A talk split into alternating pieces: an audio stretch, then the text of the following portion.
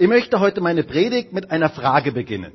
Und die Frage lautet, wo wohnt Gott? Wo wohnt Gott? Was ist Gottes Adresse? Und wisst ihr, diese Frage möchte ich heute und die nächsten Wochen mit uns betrachten. Ein sehr, sehr spannendes Thema. Wo wohnt eigentlich Gott? Was ist Gottes Adresse? Ihr wisst ja vielleicht, alle, die mich ein bisschen besser kennen, wissen vielleicht, dass ich keine besonders gute Orientierung habe. Ich sage das an allen möglichen Stellen, ähm, weil manches Mal Leute dann meinen, ich könnte sie irgendwo hinführen und das ist immer gut, wenn sie das vorher wissen, dass ich keine gute Orientierung habe. Und ich liebe Navigationsgeräte. Ich bin so dankbar dafür, dass es heute Navis gibt. Weil durch die Navis, durch mein Navi ähm, habe ich mich nicht mehr so häufig verirrt, ähm, irre ich nicht mehr stundenlang irgendwo herum, es sei denn, das Navi lässt mich im Stich oder ich verstehe nicht, was das Navi mir sagt. Ähm, das passiert nämlich auch hin und wieder mal. Also vor einiger Zeit fuhr ich mit dem Navi und ich wollte jemanden besuchen und dann führte mich das Navi auf einen einsamen Feldweg und als der Feldweg irgendwann zu Ende war, sagte das Navi, Sie haben Ihr Ziel erreicht. Blöd gelaufen, ähm, weiß man nicht, was man dann machen soll. Ähm, aber wenn man mit dem Navi unterwegs ist, ist es sehr, sehr wichtig, dass man die genaue Adresse hat. Es ist sehr, sehr wichtig, dass man weiß, wo man ganz genau hin will, die genaue Adresse zu haben, damit man den Zielort finden kann. Man braucht den Ortsnamen oder die Postleitzahl, man braucht die genaue Straße und die genaue Hausnummer. Und meine Frage heute ist, wo wohnt Gott?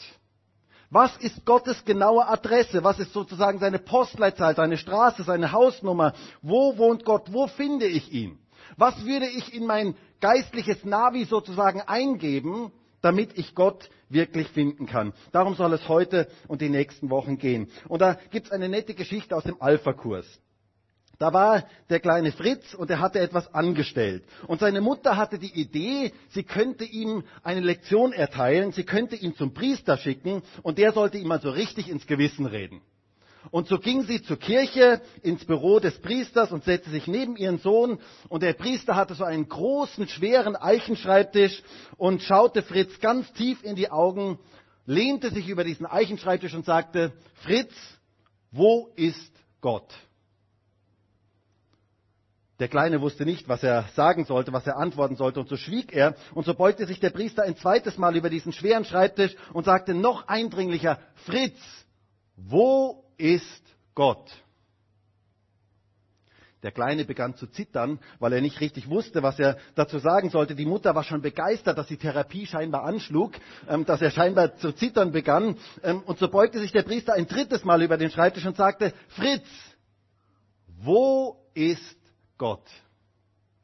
Und in dem Moment rannte der kleine Fritz aus der Kirche hinaus nach Hause. Die Mutter rannte hinterher, weil sie dachte, vielleicht ist jetzt wirklich etwas passiert und sie wollte wissen, ob er die Lektion verstanden hatte. Und als der Kleine zu Hause ankam, rannte er direkt in die Arme von seinem Vater. Und der Vater fragte, aber Fritz, was ist denn los? Was ist denn passiert? Und da sagte der Kleine mit Tränen in den Augen, Papa, die haben Gott in der Kirche verloren und jetzt wollen sie mir die Schuld dafür geben.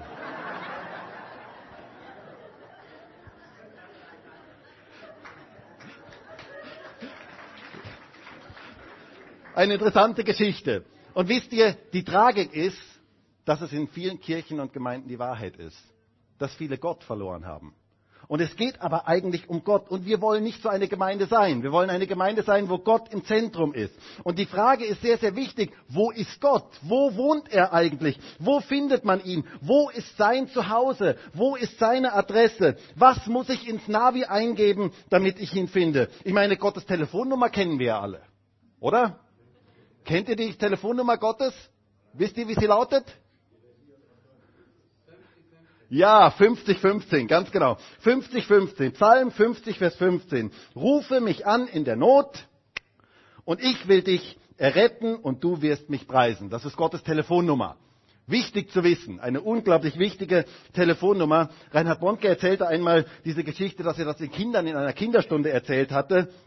Und dann rannte ein Kind raus und kam nach einiger Zeit wieder. Und er ähm, fragte dann dieses Kind, du, wo bist denn du gewesen? Was hast denn du gemacht? Und dann hat das Kind gesagt, ja, ich habe die Telefonnummer ausprobiert. Ähm, ich wollte die Telefonnummer ausprobieren, ob die wirklich funktioniert. Und da fragte dann Reinhard, ähm, ja und, was ist passiert? Hat's funktioniert? Und dann sagt sie, naja, Es war besetzt. Ich bin sehr, sehr dankbar, dass bei Gott niemals besetzt ist. Es ist immer freie Leitung. Äh, wir dürfen mit ihm reden, wir, haben, wir dürfen mit ihm Kontakt haben. Die Telefonnummer Gottes funktioniert. Merkt ihr, diese Telefonnummer Gottes, die ist ganz, ganz wichtig. Die wichtigste Telefonnummer, die es gibt. 5015, die Telefonnummer Gottes. Aber nur die Telefonnummer zu haben, ist zu wenig. In ein Navi kannst du keine Telefonnummer eingeben, sondern da gibst du die Adresse ein. Und die Frage ist heute, wo wohnt Gott? Was ist seine genaue Adresse? Und zur Beantwortung dieser Frage möchte ich zwei Bibeltexte mit uns lesen. Einen aus dem Alten Testament und einen aus dem Neuen Testament. Und zwar zunächst einmal Jesaja 57, Vers 15. Da heißt es, denn so spricht der Hohe und Erhabene, der in Ewigkeit wohnt und dessen Name der Heilige ist. In der Höhe und im Heiligen wohne ich. Und bei dem, der zerschlagenen und gebeugten Geistes ist, um zu beleben den Geist der Gebeugten und zu beleben das Herz der Zerschlagenen. Das ist mal der erste Text. Und dann der zweite Text aus Epheser 2, Vers 19 bis Vers 22. Da heißt es, so seid ihr nun nicht mehr Fremde und Nichtbürger, sondern ihr seid Mitbürger der Heiligen und Gottes Hausgenossen oder Gottes ähm, Menschen, mit denen ihr zusammen im Haus wohnt. Ihr seid aufgebaut auf der Grundlage der Apostel und Propheten, wobei Christus Jesus selbst der Eckstein ist. In ihm zusammengefügt wächst der ganze Bau zu einem heiligen Tempel im Herrn. Und in ihm werdet auch ihr mit aufgebaut zu einer Behausung Gottes im Geist. Behausung Gottes im Geist oder Haus Gottes, ein Ort, wo Gott wohnt, wo Gott sich zu Hause fühlt. Und ich möchte heute mal in dieser Predigt vier Orte anschauen. Vier Orte, wo Gott gesagt hat, dass er wohnt. Vier Orte durch die Bibel mal so durchgehen. Vier Orte finden wir in der Bibel, wo Gott gesagt hat, da wohne ich, da ist meine Wohnung, da ist mein Zuhause, da fühle ich mich zu Hause, da fühle ich mich wohl. Auf die Frage, wo Gott wohnt, möchte ich heute vier Antworten geben. Vier Orte, wo Gott wohnt. Und als allererstes möchte ich euch mal mit auf eine Reise nehmen. Und zwar, am liebsten würde ich euch jetzt alle so mit an der Hand nehmen und ich würde uns alle gerne mal an einen wunderschönen Ort mitnehmen. Und zwar einen Ort, der erste Ort, wo Gott wohnt, wo Gottes Haus ist, nämlich in den Himmel. Ich würde uns gerne mal heute mit in den Himmel nehmen. Ist es gut? Kommen schöne Gefühle auf, oder? Das ist doch ein schöner Ort. Der erste Ort, wo Gott wohnt, ist der Himmel. Es heißt ja hier in unserem Text, denn so spricht der Hohe und Erhabene, der in Ewigkeit wohnt und dessen Name der Heilige ist, in der Höhe wohne ich. Er wohnt in Ewigkeit und er wohnt in der Höhe. Und die Höhe hier ist ein Synonym für den Himmel. Er wohnt im Himmel. Und ich möchte mal kurz mit euch anschauen, was denn den Himmel so ausmacht. Was macht den Ort aus, wo Gott wohnt, nämlich den Himmel? Und das Erste, was wir in der Bibel sehen, wenn wir von Himmel hören, ist, dass es ein Ort ist, der unglaublich schön ist unglaublich schön. Unfassbar kostbare Dinge werden da erwähnt. Gold und gläsernes Meer und kostbare Edelsteine und Milliarden von Engeln und gigantische Musik und unbeschreibliche Farben und die kreativsten Dinge, die man sich überhaupt nur vorstellen kann. All das macht den Himmel aus. Der Himmel ist unglaublich schön. Das Schönste, was du dir vorstellen kannst, ist nur ein Bruchteil von dem, was Himmel wirklich ausmacht. Himmel ist unglaublich schön. Der Ort, wo Gott wohnt, ist ein unglaublich schöner Ort. Dann sehen wir zweitens, dass im Himmel eine gewaltige Atmosphäre herrscht.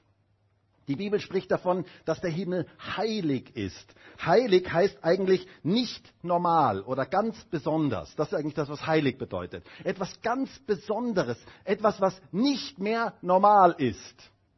Der Himmel, könnte man in unserer heutigen Sprache sagen, ist nicht mehr normal.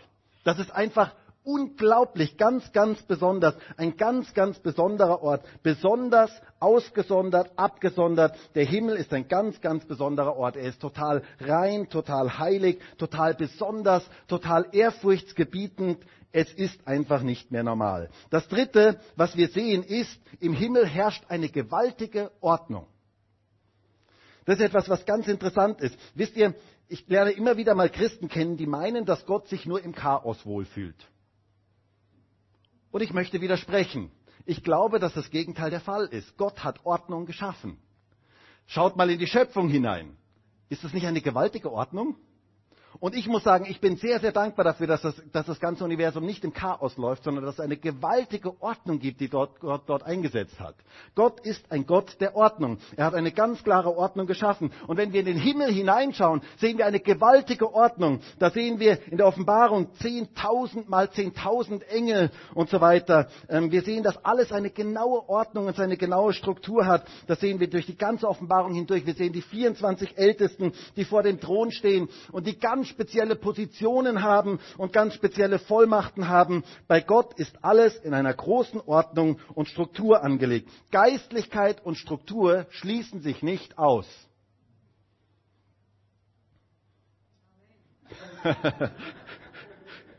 genau. Also das ist für manche vielleicht ein bisschen fremd, aber ich glaube, dass das ganz, ganz wichtig ist. Geistlichkeit und Struktur schließen sich nicht aus, sondern ganz im Gegenteil, sie bedingen sich zumindest langfristig. Ähm, und Gott hat Ordnung ganz speziell geschaffen. Wir sehen das ja ganz am Anfang in der Bibel. Ähm, der Geist Gottes schwebte über dem Chaos. Und dann, als der Geist Gottes anfing zu wirken, begann Ordnung. Gott schuf Ordnung und das ist etwas ganz, ganz Wichtiges, was wir auch gerade im Himmel sehen. Es ist eine große Ordnung da. Und dann das vierte, ähm, alles im Himmel ist auf Gott ausgerichtet. Es geht alles schlussendlich um Gott. Es dreht sich alles um ihn. Diese Wesen vor dem Thron, von denen wir in der Offenbarung lesen, sind auf Gott ausgerichtet. Sie ehren ihn. Wir lesen zum Beispiel exemplarisch davon in Offenbarung 4, Vers 10, wo es heißt, so werden die 24 Ältesten niederfallen vor dem, Thron, vor dem, der auf dem Thron sitzt und den anbeten, der in alle Ewigkeit lebt und werden ihre Siegesgrenze niederwerfen vor dem Thron und sagen, du bist würdig unser Herr und Gott, die Herrlichkeit und die Ehre und die Macht zu nehmen. Denn du hast alle Dinge erschaffen und deines Namens wegen willen waren sie und sind sie erschaffen worden. Alles im Himmel ist auf Gott ausgerichtet. Alles geht zu ihm hin. Alles macht ihn groß. Im Himmel geht es um Gott. Er ist das Zentrum. Er ist der Wichtigste. Und es wird einen gewaltigen Lobpreis im Himmel geben auf den mächtigen Gott, auf den, der alles geschaffen hat und den, in dem alles sein Sein hat. Das ist das, was Himmel ausmacht. Und by the way, am Mittwoch auf den Kasematten, wenn das Lobpreiskonzert stattfindet, dürfen wir schon ein bisschen üben. Ähm, ein bisschen üben auf das, was im Himmel stattfinden wird. Aber im Himmel, das wird noch ein ganz, ganz anderer Lobpreis sein. Das wird noch etwas ganz, ganz anderes sein. Eine gewaltige Sache, wo, wo Gott so richtig erhoben wird und gepriesen wird. Etwas Gewaltiges, was wir uns gar nicht vorstellen können. Die Bibel sagt, kein Auge hat das gesehen und kein Ohr hat das gehört, was Gott denen bereitet hat, die ihn lieben. Das heißt, der Himmel ist einzigartig. Es ist der Ort, wo Gott wohnt. Es ist unglaublich schön. Es ist ein Ort, der unglaublich heilig heilig ist, der voller Ordnung ist und der ganz auf Gott ausgerichtet ist. Und ihr Lieben, ich glaube, in unserer heutigen, vor allen Dingen auch westlichen, diesseitig geprägten Welt reden wir viel zu wenig vom Himmel. Reden wir viel zu wenig und denken wir auch viel zu wenig darüber nach, was der Himmel eigentlich ist. Wir als Christen haben eine wunderbare Zukunft. Das ist genial. Das ist eine super Botschaft. Das ist eine Botschaft, die uns in Begeisterung versetzen kann. Das ist eine Botschaft, die uns von den Stühlen heben könnte, wenn wir sie denn verstehen. Wir haben eine geniale Zukunft. Der Himmel ist unsere Zukunft. Der Ort, wo Gott wohnt, ist auch der Ort, wo wir eines Tages wohnen werden. Diese Welt hier ist nicht unser Zuhause. Wir sind nur auf der Durchreise. Der Hebräerbrief sagt es folgendermaßen in Hebräer 13, Vers 14. Denn wir haben hier keine bleibende Stadt, sondern die zukünftige suchen wir. Wir haben ein anderes Zuhause. Wir sind unterwegs nach Hause. Und wisst ihr, wer das verstanden hat, der lebt anders. Der lebt definitiv anders. Der kann nämlich wirklich frei sein. Der muss nicht mehr festhalten an allen möglichen Dingen dieser Welt sondern der kann wirklich loslassen. Der kann von Herzen geben, der kann frei und froh sein, der kann sich von Gott gebrauchen lassen als ein Segen in dieser Welt mit dem Wissen, dass das Beste erst noch kommt. Hast du das gehört? Das Beste kommt erst noch. Hey, das ist doch genial, oder? Das ist doch wirklich absolut genial. Das Beste kommt erst noch. Und das müssen wir für uns so ganz tief verinnerlichen. Wer das verstanden hat, der kann anders in dieser Welt leben. Der muss auch nicht mehr alles erlebt haben in dieser Welt. Wisst ihr, jemand hat mal gesagt, seit die Menschen den Himmel abgeschafft haben, haben sie einen unglaublichen Stress, alles auf dieser Erde erleben zu müssen. Und das ist die Wahrheit. Wenn wir nur auf diese Erde schauen, dann müssen wir alles erlebt haben.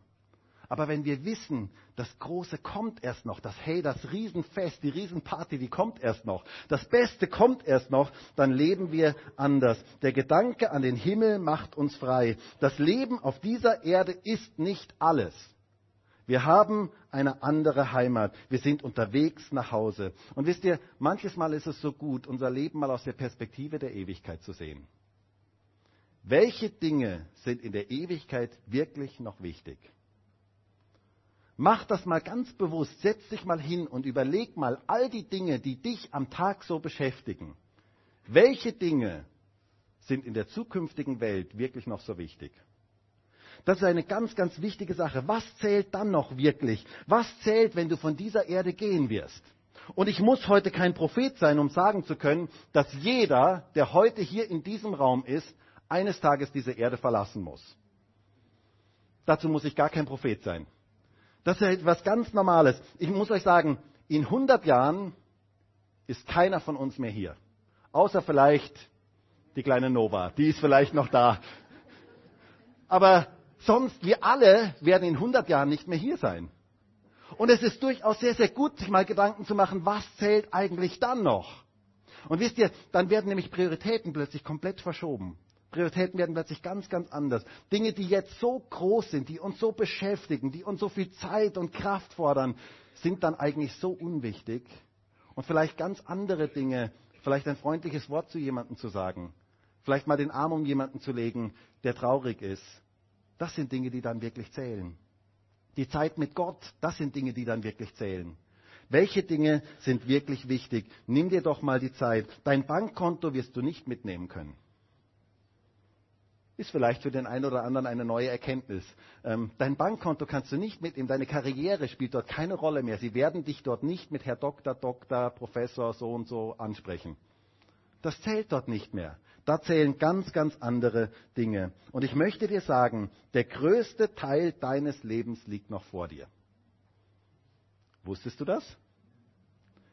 Selbst wenn du 100 Jahre alt bist, liegt der größte Teil deines Lebens noch vor dir. Und wir als Christen haben eine geniale Zukunft. Wir haben ein Zuhause. Wir haben den Himmel, der Ort, wo Gott wohnt. Und ich möchte uns ermutigen, mehr darüber nachzudenken und mehr darüber zu reden. Die Bibel spricht sehr, sehr viel davon. Und ich glaube auch, dass wir mehr davon reden sollten. Die Bibel, wenn sie vom Himmel spricht, redet sie meistens in Negationen. Das heißt, in, in äh, Vergleichen, sie sagt zum Beispiel in Offenbarung 21, Vers 4, und es wird, er wird jede Träne von ihren Augen abwischen. Und der Tod wird nicht mehr sein, Negation, also das wird nicht mehr sein. Noch Trauer, noch Geschrei, noch Schmerz wird mehr sein. Dort gibt es kein Leid mehr, keine Tränen, kein Geschrei, keine Not, keine Krankheit, keinen Krebs, keinen Streit, keine Kriege, keine Kindersoldaten, keine Kinderprostitution. All das Leid dieser Erde wird vorbei sein. Kannst du dir diese Welt vorstellen ohne all das Leid? Ohne all die Schmerzen? Wäre das nicht ein genialer Ort? Das ist das, was Himmel ist. Himmel, ein Ort ohne Leid, ohne Tod, ohne Tränen, ohne Krieg, ohne Hass. Was für ein genialer Ort. Lasst uns wieder mehr davon reden und lasst uns diese Hoffnung in unser Leben aufnehmen. Diese Hoffnung, die wir haben. Wir haben eine Hoffnung, die wir in uns tragen, dass diese Welt hier nicht alles ist, sondern dass wir eine zukünftige Welt erwarten und dass wir uns darauf bereits freuen dürfen. Und wer das verstanden hat, der lebt anders. Das macht uns frei und das macht uns froh. Christen sind die fröhlichsten Menschen auf dieser Erde, weil sie eine geniale Zukunft haben. Darfst ruhig deinem Gesicht mal Bescheid geben. Wir sind wirklich fröhliche Menschen, wir haben es wirklich gut. Der erste Ort, wo Gott wohnt, ist der Himmel. Ich möchte weitergehen und ich möchte uns wieder an der Hand nehmen und ich möchte uns vom Himmel auf die Erde zurücknehmen. Schade. War so schön.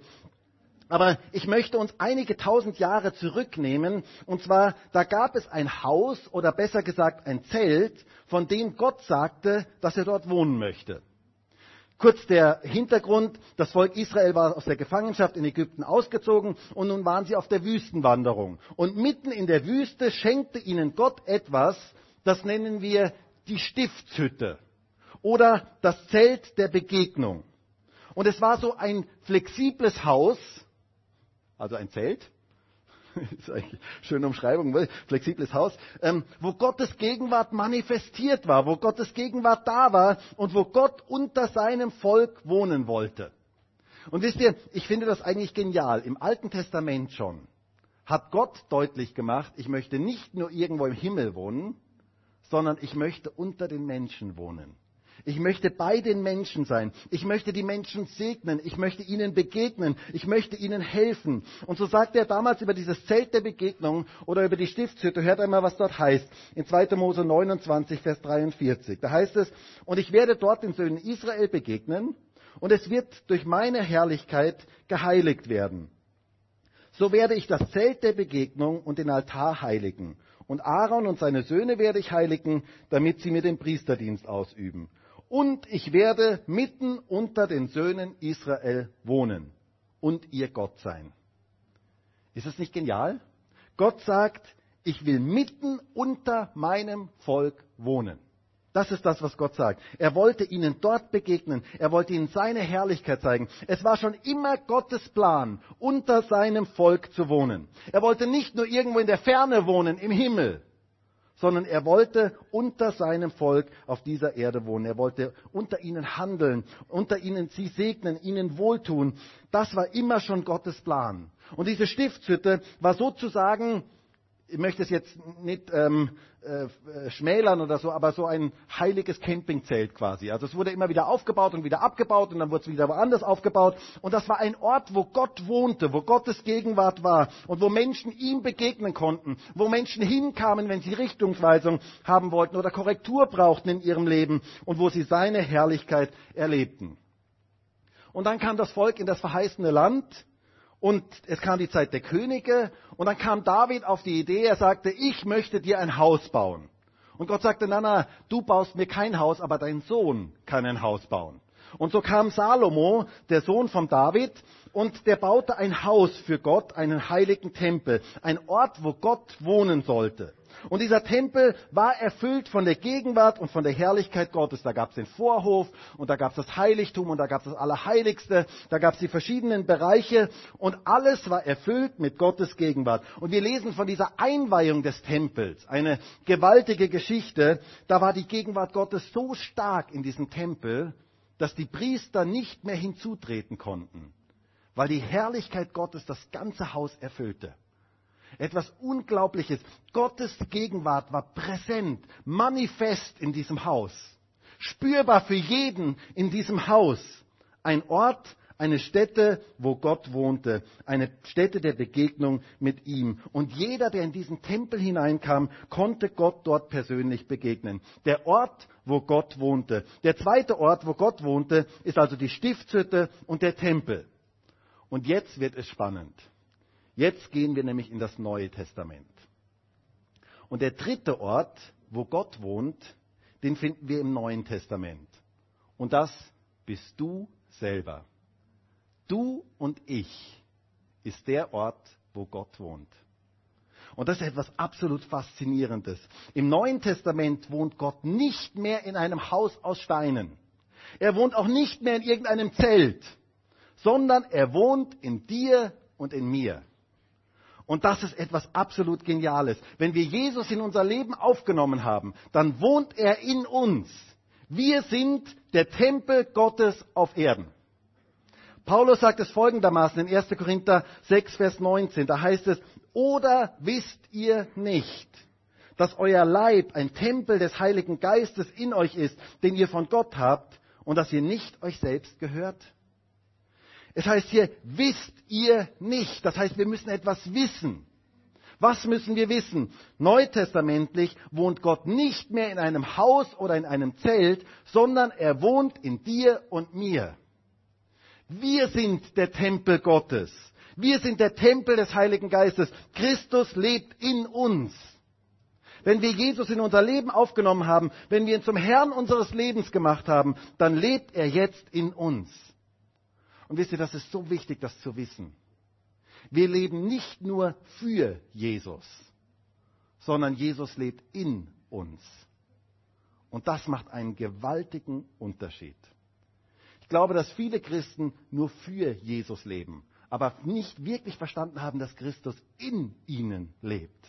Und das macht einen großen Unterschied. Paulus sagt es folgendermaßen in Kolosser 1, Vers 27, und ich liebe diese Bibelstelle. Das ist für mich eine, eine ganz bewegende Bibelstelle. Da heißt es, ihnen wollte Gott kundtun, was der Reichtum der Herrlichkeit dieses Geheimnisses unter den Nationen sei. Und das ist Christus in euch, die Hoffnung der Herrlichkeit. Paulus spricht hier von einem Geheimnis von einem Geheimnis. Und zwar deswegen Geheimnis, weil es nicht jeder versteht. Nicht jeder weiß etwas davon. Es ist ein Geheimnis. Und was ist dieses Geheimnis? Christus lebt in uns. Und das ist Hoffnung oder Erwartung von Herrlichkeit. Denkt nochmal an den Tempel, wie der Tempel mit der Herrlichkeit Gottes erfüllt ist. Das ist das, was Gott jetzt bei uns tun möchte. Er lebt in uns und er möchte diesen Tempel erfüllen mit seiner Herrlichkeit. Dieses Wissen verändert unser Leben. Christus lebt in mir. Das nimmt den ganzen religiösen Druck aus meinem Leben. Wisst ihr, so viele Christen heute haben einen religiösen Druck. Sie meinen, dass sie aus eigener Kraft irgendwie ihr Christsein absolvieren müssen, irgendwie schaffen müssen. Aber das Geheimnis ist, Christus lebt in dir. Das ist das Geheimnis. Christus wirkt es in dir. Dessen darfst du dir in dieser Woche bewusst sein. Bei allen Dingen, die du tust, darfst du dir bewusst sein, Jesus lebt in mir. Es ist nicht meine Kraft, die Wunder vollbringt, sondern seine Kraft, die in mir wirkt, wo er in mir ganz speziell wirken darf. Er lebt in dir. Lass Christus einfach aus dir heraus leben. Das ist das Geheimnis lebendigen Christseins dass Christus in mir leben darf, dass ich ihm Raum gebe in meinem Leben. Da gibt es eine schöne Geschichte nochmal von Reinhard Bonke, die ich mal vor Jahren gehört habe. Da kam er in ein Geschäft und der Geschäftsinhaber, er, er sprach mit diesem Geschäftsinhaber und der Geschäftsinhaber sagte plötzlich zu ihm, wissen Sie, als Sie in dieses Geschäft gekommen sind, da war es mir so, als wäre Jesus in dieses Geschäft gekommen. Und Reinhard war ganz verwundert, weil er hatte damit überhaupt gar nicht gerechnet. Ähm, und dann fragte er hinterher Gott und sagte, Herr, was ist da passiert? Ich habe ja gar nichts Besonderes gemacht. Ich habe überhaupt gar nicht ähm, mein charismatisches Lächeln oder sonst was aufgesetzt. Ich hab, so, bin so ganz normal da hineingegangen. Was ist da eigentlich passiert? Und da sagte der Herr zu ihm, naja, wenn ich in dir wohne, dann darf ich doch auch mal zu den Fenstern rausschauen, oder? Und das hat mir so gut gefallen. Lass doch Jesus einfach zu den Fenstern rausschauen. Lass Jesus einfach in dir leben. Lass ihn die Dinge durch dich tun. Lass ihn durch dich wirken. Er möchte in dir und durch dich wirken. Hör auf mit dem ganzen frommen Stress und Druck, aus eigener Kraft dein Leben verändern zu wollen. Lass Jesus in dir wohnen. Gib ihm Raum, öffne ihm die Räume deines Lebens und er wird dein Leben verändern. Das ist echtes Christsein. Das ist so befreiend. Das bringt Freude in unser Leben hinein. Wisse, wo du bist, da ist Christus. Das ist eine starke Aussage. Wenn wir die heute aufnehmen, das ist eine wirklich starke Aussage. Wo du bist, da ist Christus. Wenn du heute hier in diesen Raum hineingekommen bist, als du heute hier in diesen Raum hineingekommen bist, ist Christus hier hineingekommen. Weil er lebt in dir. Wenn du einkaufen gehst, wo auch immer du einkaufen gehst, ich will jetzt gar keine Geschäfte nennen, weil ich will keine Werbung machen, wo auch immer du einkaufen gehst, in dem Moment, wo du in dieses Geschäft hineinkommst, ist Christus da. Weil er lebt in dir. Und es ist so wichtig, dass wir uns dessen bewusst sind, ganz praktisch im Alltag. Christus lebt in mir. Das heißt, seine Kraft, seine Herrlichkeit, seine Größe, seine Heiligkeit geht mit mir dort, wo ich bin. Dort, wo du bist, ist er. Und das ist gewaltig. Das ist etwas absolut Gewaltiges. Das ist eine Hammerbotschaft. Wenn wir das für uns ergreifen, das ist eine gewaltige Botschaft. Wenn doch das nur alle Christen verstehen würden. Wenn wir uns doch nur immer im Alltag dessen bewusst würden, dass Christus in uns lebt und dass wir ihn durch unser Leben wirken lassen dürfen. Das hat eine unglaubliche Kraft und Dynamik in unserem Leben. Du darfst mit ihm rechnen. Er ist da. Er wohnt in dir. Das ist so genial. Es gibt ja unter Christen immer wieder diese Frage, was darf ein Christ und was darf er nicht? Das ist eine Frage, die sich durch die ganze Kirchengeschichte immer wieder durchzieht. Und wisst ihr, diese Frage löst sich eigentlich auf, wenn wir uns dessen bewusst sind, dass Christus in uns lebt. Da gibt es mal eine nette Geschichte von einem jungen Mann, der seinen Pastor fragte, ob er diesen und jenen Film im Kino ähm, sich anschauen sollte. Und der Pastor sagte ihm etwas sehr, sehr Weises. Der Pastor sagte zu ihm, du, Jesus lebt ja in dir und nimm ihn einfach mit ins Kino. Und das war sehr, sehr weise. Ähm, und so entschied sich der junge Mann, Jesus mit ins Kino zu nehmen. Und ähm, am nächsten Sonntag fragte ihn der Pastor wieder, und bist du ins Kino gegangen? Hast du dir den Film angeschaut? Und hast du Jesus mit ins Kino genommen? Und da sagte dieser junge Mann, ja, ja, äh, ich habe mir den Film angeschaut ähm, und ich habe Jesus mitgenommen und zwischendurch habe ich zu ihm gesagt, mach besser die Augen zu, das ist, glaube ich, nichts für dich. Ähm, aber wisst ihr, es ist so wichtig, sich bewusst zu machen, Jesus lebt in mir. Er lebt in mir, er ist dabei. Nimm ihn mit in deinen Alltag. Rechne mit ihm in deinem Alltag. Bleib dran, dass er ganz speziell durch dich wirken darf und sich durch dich offenbaren darf. Du darfst mit seiner Herrlichkeit rechnen. Christus in uns. Das ist Erwartung auf Herrlichkeit. Der dritte Ort, wo Gott wohnt, bist du und bin ich. Ich möchte zum Schluss noch auf den vierten Ort eingehen, wo Gott wohnt und der ganz, ganz wichtig ist. Und das ist seine Gemeinde. Gott wohnt in seiner Gemeinde. Und Gemeinde von der Bibel her ist nicht ein Gebäude, nicht mehr wie der Tempel damals, ein Gebäude aus Steinen, sondern Gemeinde sind Menschen. Menschen, die zusammen, die Gott zusammengestellt hat, dass sie gemeinsam sein Reich bauen dürfen. Jesus lebt in dir und mir aber er, liebt, er lebt auch ganz speziell, wenn wir als Gemeinde zusammenkommen. Und da wirkt er ganz speziell und da wohnt er ganz speziell. Gott wohnt in seiner Gemeinde. Gottes Haus auf dieser Erde ist seine Gemeinde. Das ist der Ort, wo er lebt, wo er handelt, wo er redet, wo er sichtbar wird. Im Epheserbrief, der Epheserbrief drückt das so stark aus. In Epheser 2, Vers 20, ich habe es am Anfang schon gelesen. Ihr seid aufgebaut auf der Grundlage der Apostel und Propheten wobei Christus Jesus selbst Eckstein ist.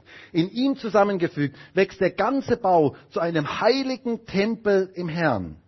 Tempel, wieder dieser Begriff, wo Gott wohnt. In ihm werdet auch ihr mit aufgebaut zu einer Behausung Gottes im Geist. Behausung Gottes im Geist, Haus Gottes, ein heiliger Tempel, dort wo Gott wohnt, das ist seine Gemeinde. Und wisst ihr, es ist so gewaltig, zur Gemeinde Jesu dazugehören zu dürfen. Jesus liebt seine Gemeinde.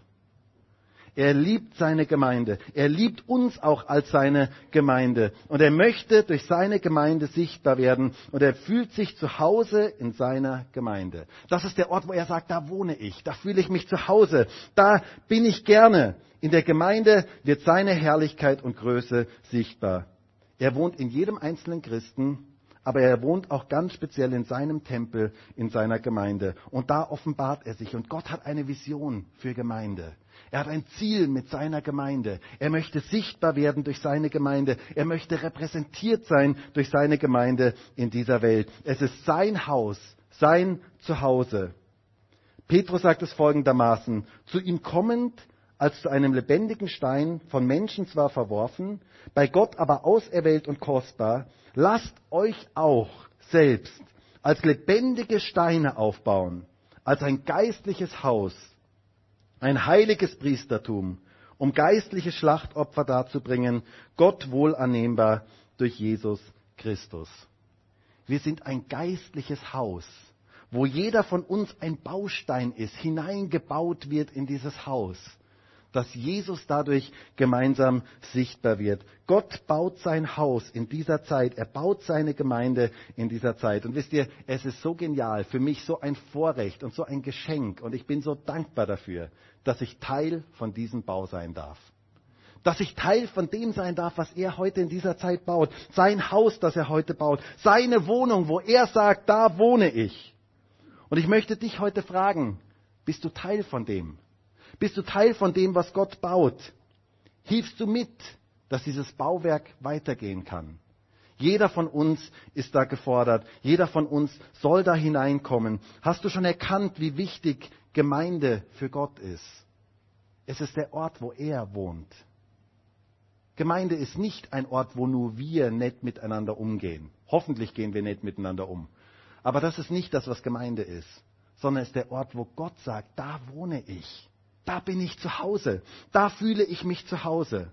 Hast du den Wert von Gemeinde verstanden? Es ist sein Haus, seine Wohnung. Und ich bin so dankbar, dass ich das zugehören darf und dass ich Teil von dem sein darf, was er baut. Wir leben sozusagen in einer Wohngemeinschaft mit Gott. WG mit Gott. Cool, oder? Also ich finde das etwas ganz, ganz Cooles. WG mit Gott, Behausung Gottes im Geist. Das ist ja genau das, was es heißt. Weil? Haus Gottes, dort, wo er da ist und wo seine Kinder zusammenkommen. Und der Vater, er ist unser Vater, er freut sich, wenn seine Kinder zusammenkommen. So wie ein natürlicher Vater sich freut, wenn die Kinder da sind. Meistens. Na. Vor allen Dingen dann freut, wenn sie in Einheit da sind. Ein Vater freut sich nicht dann nicht, wenn sie ständig miteinander streiten. Und genauso ist es im Haus Gottes. Wenn ständig Streit ist, dann ist das nicht was, was Gott freut. Aber dort, wo seine Kinder in Einheit zusammen sind, da freut er sich und da fühlt er sich zu Hause. Er freut sich dort, wo wir zusammen sind, aus allen Nationen und Völkern und Sprachen. Und ich muss euch sagen, ich bin so dankbar dafür, dass wir als Gemeinde so eine internationale Gemeinde sind, dass wir so viele Nationen in unserer Gemeinde haben. Das ist so etwas Cooles, weil ich glaube, dass das das Herz Gottes abbildet für das, was er eigentlich tun möchte. Gott baut in unserer heutigen Zeit sein Haus auf dieser Erde durch seine Gemeinde. Und ich bin so dankbar und zutiefst begeistert, dass ich Teil von dem sein darf, wo Gott wohnt. Er wohnt mitten unter uns. Und ihr Lieben, wenn wir das verstehen, das gibt Gemeinde eine ganz, ganz andere Dimension. Ein Ort, wo Gott wohnt, wo er mitten unter uns wohnt. Ich möchte abschließen und möchte die Frage nochmal stellen, wo wohnt eigentlich Gott? Was ist eigentlich seine Adresse? Wo findet man ihn? Was gebe ich ein ins Navi? Und wir haben heute vier Orte gesehen, wo Gott wohnt. Gott wohnt im Himmel. Gott wohnt in der Stiftshütte und im Tempel, was vorschattend ist für das, was dann kommt.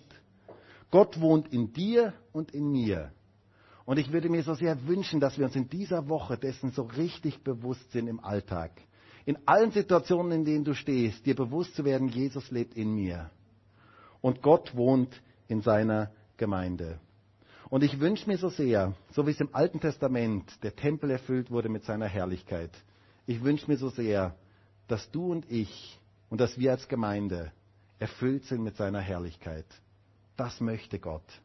Und dafür würde ich jetzt so gerne mit uns gemeinsam beten. Und vielleicht können wir alle gemeinsam aufstehen.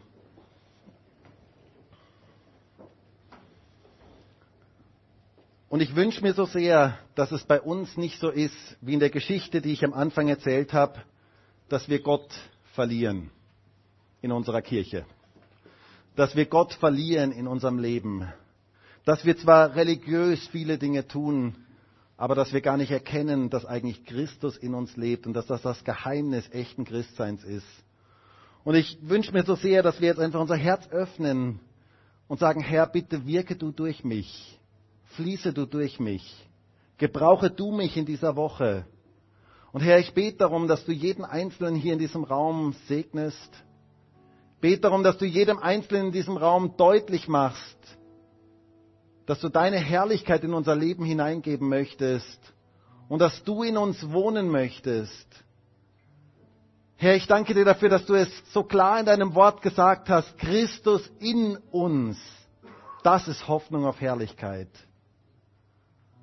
Und ich danke dir dafür, dass du in deiner Gemeinde wohnst, dass du gesagt hast, da wohne ich, da fühle ich mich zu Hause, da möchte ich wirken, da möchte ich meine Herrlichkeit geben.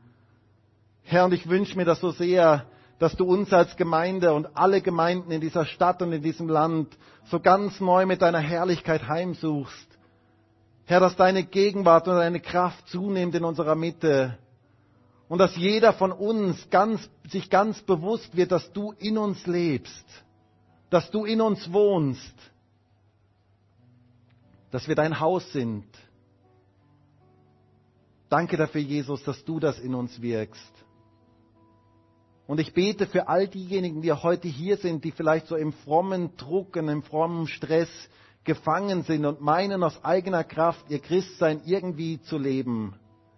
Ich bitte dich darum, dass du sie frei machst davon und dass sie erleben dürfen, wie du durch sie wirkst, wie du durch sie lebst und wie du deine Kraft offenbarst durch jeden einzelnen von uns. Danke dafür, dass wir in dieser Woche mit deiner Herrlichkeit rechnen dürfen weil du in uns lebst und weil du uns gebrauchen möchtest. Und Herr, wir möchten jetzt unser Herz einfach öffnen für dich. Wir möchten dich bitten darum, dass du durch unser Leben durchfließen kannst in diese Welt hinein, dass etwas von dir sichtbar wird durch jeden einzelnen von uns, weil du zu den Fenstern rausschaust und überall einfach sichtbar wirst durch unser Leben. Lebe du durch uns, wirke du durch uns, gebrauche du uns, Herr. Und danke auch ganz speziell für Gemeinde, wo du wohnst, wo du repräsentiert bist in dieser Welt und wo du dein Reich vorantreiben möchtest. Danke, Herr, dafür. Danke für die Orte, wo du wohnst. Und danke dafür, dass wir dich haben dürfen, dass wir dich kennen dürfen. Halleluja.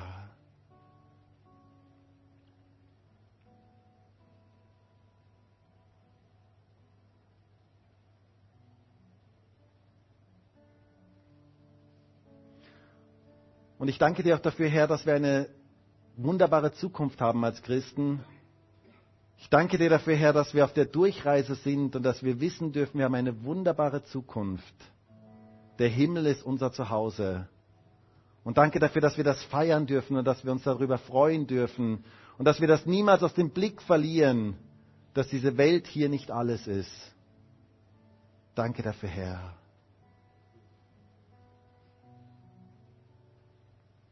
Und lasst uns jetzt noch gemeinsam ein Lied singen. Und ich würde uns so ermutigen, jetzt uns so ganz speziell Gott nochmal hinzugeben und zu sagen, Herr, bitte gebrauche du mich in dieser Woche. Lebe du durch mich, wirke du durch mich, fließe du durch mich und gebrauche du mich.